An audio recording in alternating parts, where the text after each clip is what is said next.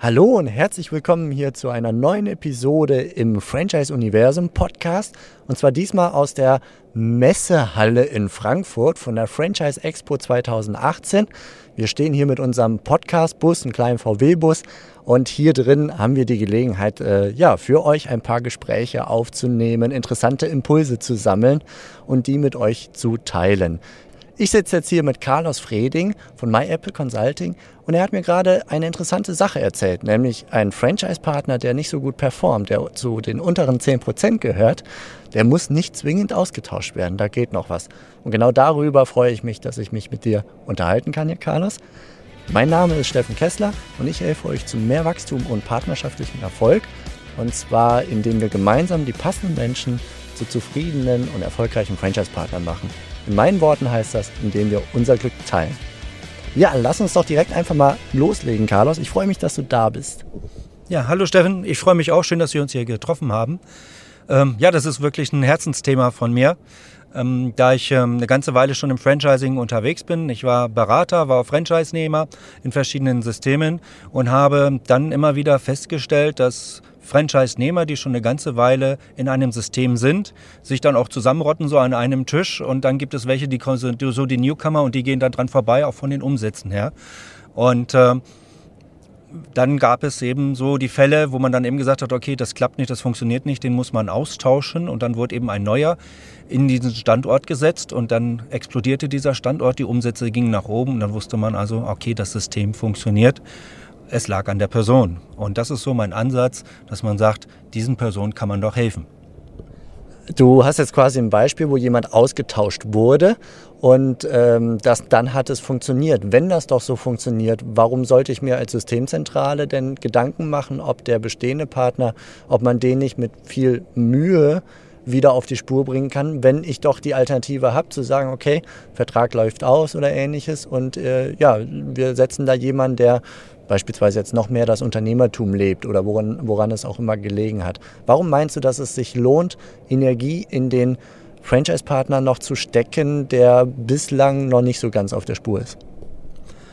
Ähm, das ist äh, einfach deshalb schon mal sehr ökonomisch, weil ich habe schon mal Energie in diesen Partner gesteckt, indem ich ihn ja geschult habe, ausgebildet habe. Also alles, was mit dem System zu tun hat, das kann er umsetzen, setzt es um. Sondern meiner Meinung nach fehlen ihm einfach gewisse Skills, die eben äh, noch nicht da sind. Vielleicht im vielleicht Bereich der Finanzen, weil er keine Affinität zu den Zahlen hat. Vielleicht tut er sich aber auch tatsächlich mit der Personaleinstellung, mit der Personalführung schwer oder mit dem Delegieren. Das heißt, er wächst nicht als Unternehmer, kann nicht mitwachsen, gibt nicht ab. Da gibt es also vielleicht verschiedene Faktoren. Und wenn ich mich darum einmal kümmere und da doch etwas Energie reinstecke, dann habe ich auf einmal wieder einen ganz tollen Franchise-Partner, der super performt. Also im Grunde, damit meine alten Mühen sich äh, ja nicht vergebens waren, sondern damit die sich auch gelohnt haben, ein bisschen was noch hinterherpacken und dann häufig genug kann das wieder funktionieren. Lass uns vielleicht mal in deine Historie ganz kurz reingehen. Du hast mir erzählt, du warst also zunächst einmal so im Catering-Bereich im weitesten Sinne unterwegs, bist dann bei Joey's Pizza damals in die Systemzentrale und hast genau diese Funktion übernommen, nämlich eine Art Beratungsfunktion mit einigen Franchise-Standorten, denen du geholfen hast, auf der Spur zu bleiben, wieder auf die Spur zu kommen und so weiter und so fort. Und warst aber auch Franchise-Nehmer eine ganze Zeit lang, nämlich bei Joey's Pizza, hast also quasi die Fronten äh, gewechselt und hast äh, festgestellt, dass du, äh, oder nicht nur festgestellt, sondern im Grunde, du hast die Seiten gewechselt und kennst jetzt eben auch beide Perspektiven.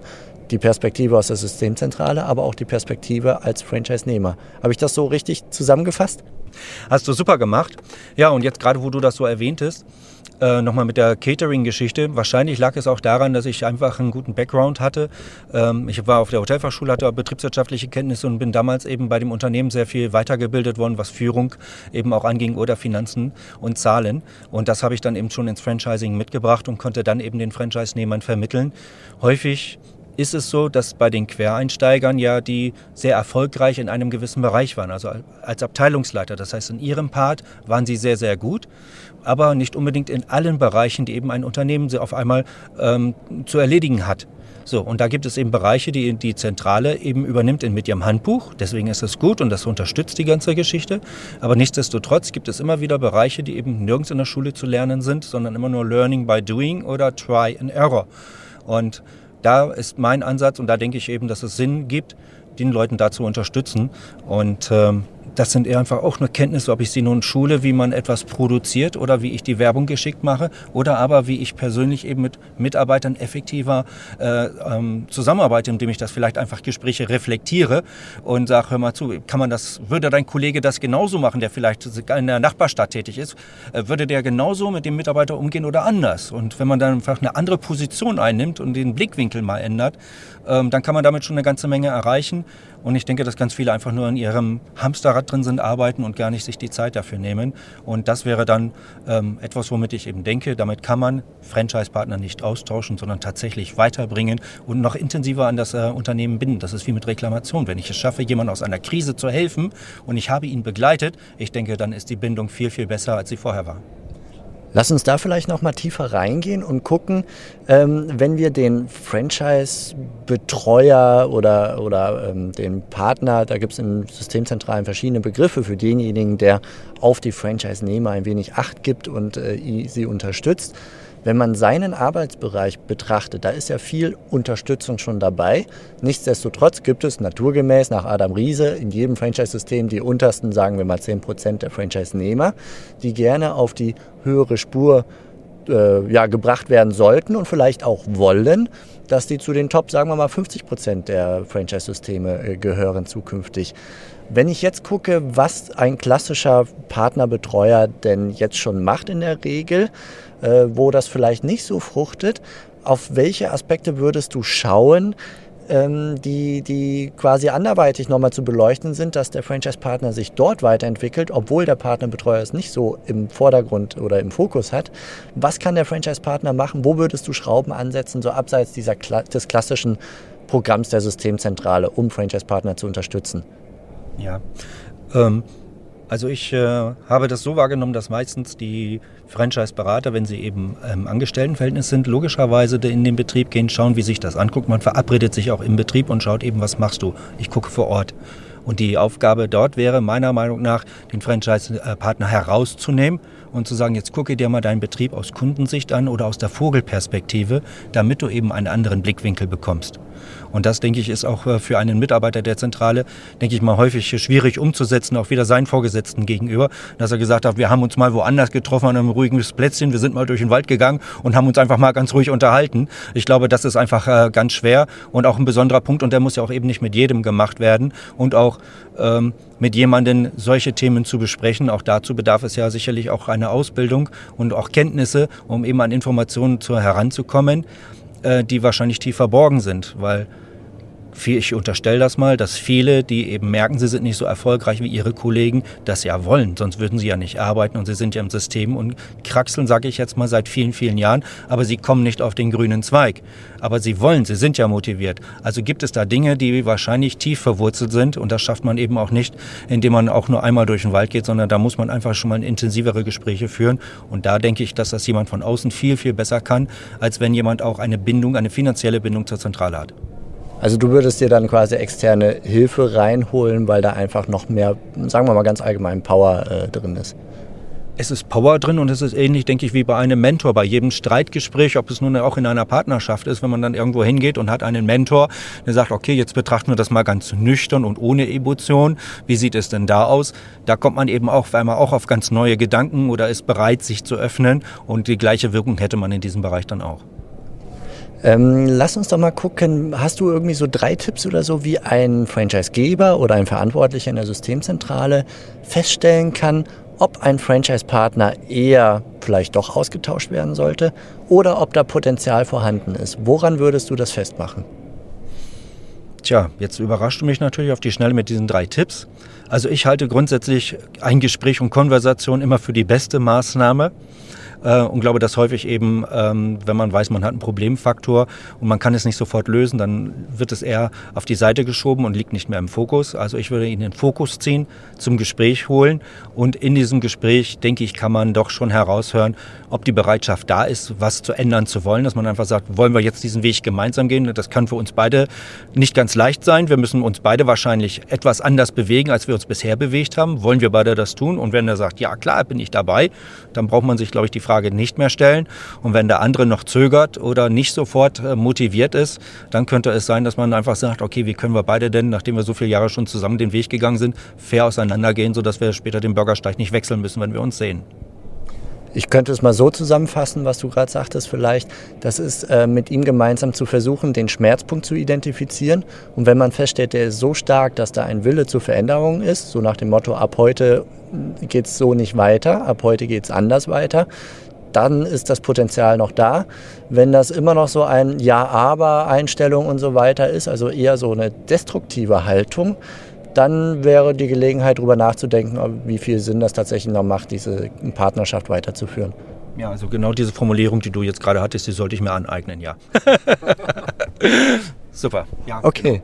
Genau. Was fällt dir noch ein? Also hast du noch irgendwie sowas drumherum, wo du denkst, ähm, liebe Franchisegeber, ich würde das mal so machen und ähm, ja, da anhand dessen messen, wie viel Energie stecke ich da tatsächlich rein, weil die Ressourcen sind natürlich begrenzt in der Systemzentrale, ist klar. Ja, also sicherlich gibt es das schon in vielen Systemen, dass man ja auch diese ähm, Partnerbetreuung ähm, durch einen ähm, Paten, sage ich mal, hat. Das heißt, das sind andere erfahrene Franchise-Nehmer, die schon lange im System sind, entweder sehr gut performen oder man hat äh, vielleicht äh, gute persönliche Beziehungen zueinander. Ich kenne das eben auch, dass Freunde zum Beispiel eben beide ins System gegangen sind und einen eigenen Betrieb haben. Der eine gut ist und der andere irgendwie nicht so erfolgreich ist. Und ähm, dass der einfach sagt, komm, jetzt komme ich mal bei dir in den Laden, ich arbeite mal mit, ich schaue mir das an. Und äh, da hat sich dann eben auch äh, gezeigt, dass es ein Perspektivenwechsel ist. Dass der eine gesagt hat, ey, warum machst du das denn so? Ja, sagt, das habe ich so gelernt. Da sagt er, das hat aber mit der Zentrale nichts zu tun, das machen wir so. So, und dann werden einfach die Augen geöffnet oder wie gesagt mal irgendwie ein Filter weggenommen und das sorgt einfach schon mal dafür, dass eben dann ein Wandel passiert. Und wenn dieser Wandel passiert, also wie gesagt, das ist Gespräch von Kollege zu Kollege, das kann eben auch ein Indiz dann eben sein, dass man sagt, du, ich glaube, da ist Potenzial, der will wirklich. Oder dass man sagt, ich, der, wahrscheinlich ist Hopfen und Malz verloren, ich glaube, der ist total frustriert. Hast du eine Einschätzung, wie lange man es probieren sollte, wenn man merkt, da ist Wille da? Ähm, kannst du da eine, eine, Zeit äh, nennen, so lange noch Energie reinstecken, aber wenn dann immer noch nichts ist, dann, naja, vielleicht auch nicht.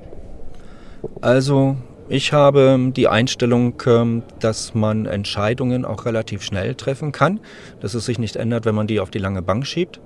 Und insofern ähm, würde ich eben dieses offene, klare Gespräch suchen würde auch nichts durch die Blume erzählen, sondern Fakten auf den Tisch legen. Und da zu den Fakten würde eben gehören, dass man sagt, okay, wir haben, äh, machen uns beide Gedanken darüber, wie das gehen könnte. Mein Vorschlag wäre so, wenn du einen anderen hast, dann melde dich, sage ich mal, innerhalb von einer Woche. Dann habe ich auch nochmal Bedenkzeit oder wir können drüber reden. Aber ansonsten innerhalb von 14 Tagen sollten wir doch schon wissen, wie wir weiter miteinander vorangehen. Und wenn dann gemeinsam vorangegangen wird, angegangen wird, wie lange probieren wir es dann? Das denke ich, hängt davon ab, welche Ziele man definiert. Du hast das vorhin gesagt, dass diese unteren 10 Prozent sind und wir möchten den gern zu 50 Prozent bekommen. Ähm, ich denke, dass der Ansatz wäre, dass man sagt, warum bist du eigentlich zu uns gekommen ins System? Was war dein Ziel? Und wenn das dein Ziel war, was wolltest du eigentlich damit erreichen? Was war der Sinn und Zweck und was hat dich motiviert, hier bei uns das zu machen? Und welche Motivation hast du jetzt, dass wir diesen neuen Weg nochmal gehen? Wohin willst du? Und dann wäre eben die Frage, wenn er sagt, okay, ich möchte jetzt äh, wenigstens jetzt in das untere zweite Drittel oder so, ähm, dann kann man sich so überlegen, ist immer noch besser als das andere und ich habe ihn nicht verloren. Okay, den Weg gehen wir. Wenn man sagt, du, ab jetzt gehöre ich zum ersten Drittel, dann dauert es automatisch länger, weil man dann einfach sagen muss, okay, was fehlt dir denn bis dahin und was müssen wir tun? Dann ist der Weg einfach länger.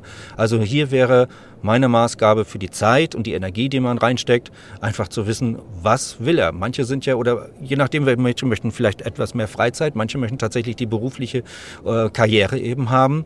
Und davon hängt es ab. Ich kann ja vielleicht mit jemandem sehr gut zusammenleben, wenn ich weiß, dass er einen guten Umsatz macht. Er ist äh, mir gegenüber absolut loyal und er be befindet sich im Mittelfeld. Dann ist ja die Sache vielleicht für mich als Franchisegeber auch völlig in Ordnung.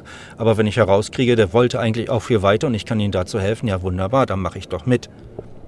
Das sind sehr motivierende Worte. Also wir fassen zusammen, es ist im Grunde äh, Ziele gemeinsam definieren und dann gemeinsam auch einen Plan fassen, entsprechend des Zieles. Und dann kann man gucken, ist man noch im Plan nach, sagen wir mal, drei Monaten, sechs Monaten. Und ja. wenn gar nicht und man das Gefühl hat, okay, das ist, kommt auch nicht so ganz von ungefähr, ja, da muss man im Zweifelsfall doch nochmal die Reißleine ziehen. Aber das Positive ist, da ist halt auch wirklich viel Potenzial einfach äh, drin und man kann die Veränderungen auch miterleben. Also was ich nicht gesagt habe, aber ein Grundverständnis für mich ist, Unternehmer bedeutet was Unternehmen. Also nachdem man eben drüber gesprochen hat, muss man eben auch sehen, passiert da was. Ne? Also das muss auf jeden Fall gegeben sein, dass sich die andere Seite bewegt. Ansonsten waren es Worthülsen. Super, vielen Dank für diesen Impuls, lieber Carlos. Verrat uns zum Abschluss noch kurz, wie man dich erreichen kann, wenn man mehr über dich wissen will. Man kann in Zing meinen Namen eingeben, Carlos Freding, oder mir eine E-Mail schreiben, die ist dann c.freding at myappleconsulting.de. Herzlichen Dank und bis bald, viel Erfolg. Dankeschön. Dir auch, Steffen, alles Gute.